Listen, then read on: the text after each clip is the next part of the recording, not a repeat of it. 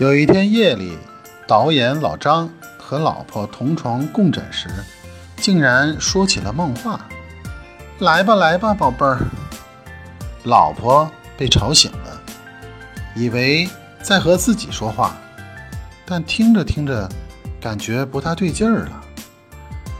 老张梦话说道：“小美人儿，我是真心爱你的，我会跟老婆离婚的。”放心吧啊！老婆听这话，怒不可遏，踹了老张一脚。老张被惊醒，只见老婆正恶狠狠地盯着他。老张重新闭上眼，继续装睡，接着翻了一个身儿，说：“好好好，就用这样的语气啊，非常好，继续开拍。”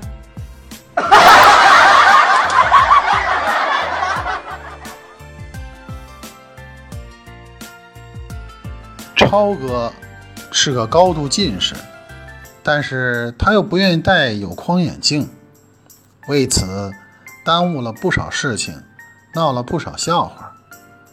他老婆阿华是个时尚女性，爱逛街买衣服。有一天，他俩来到一座商场，阿华硬是拖着超哥去配一副隐形眼镜，自己则开始在各家服装店。游逛起来，眼镜店的女售货员非常热情地为超哥验了光，挑了一副合适的隐形眼镜给他试戴。可是超哥对隐形眼镜的佩戴非常不熟练，折腾了好半天才勉强戴上，而且闹得泪流满面的。售货员小姐见他十分不堪的样子。上前关切地问道：“这一副怎么样？合适吗？”